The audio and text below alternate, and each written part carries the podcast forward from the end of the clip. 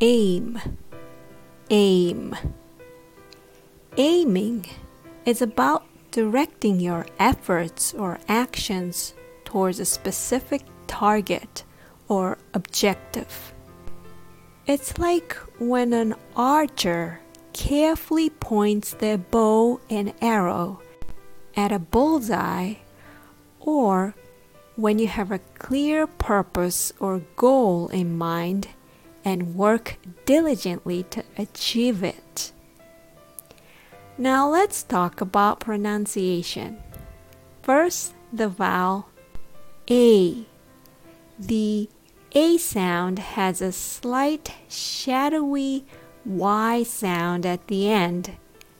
A. A. Can you hear it? Then the M sound. Aim. Aim. Now, aim rhymes with game and name. Can you think of any other words that rhymes with it? In other words, endings of the aim and name sounds the same. And I hope you enjoy playing this game. Now let's see how aiming can inspire your language journey. Number one, language aspiration. In your language learning journey, what are you aiming for? Do you dream of becoming a confident English speaker? Number two, aim for clear communication. Imagine aiming for clear and effective communication.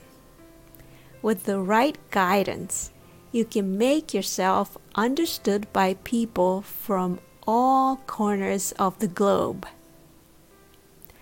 Number three, aim for self improvement. Are you aiming to be the best version of yourself? Learning a language is not just about words, it's about personal growth and empowerment. Number four, aim for global connections. Perhaps you're aiming to connect with people worldwide. Mastering English can open doors to amazing global friendships.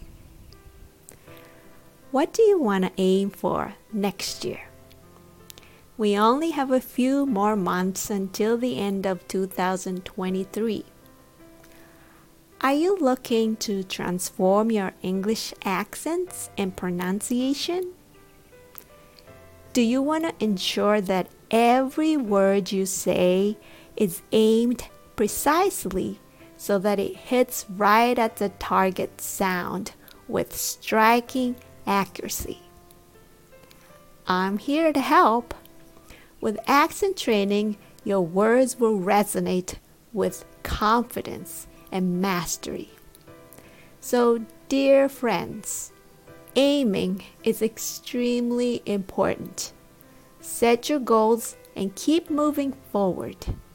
With determination and the right resources, language proficiency is within your reach. That's it for today's episode. Until next time, keep aiming high, keep dreaming in English, and remember every word you learn brings you closer to your language goals. Happy learning and thanks for listening.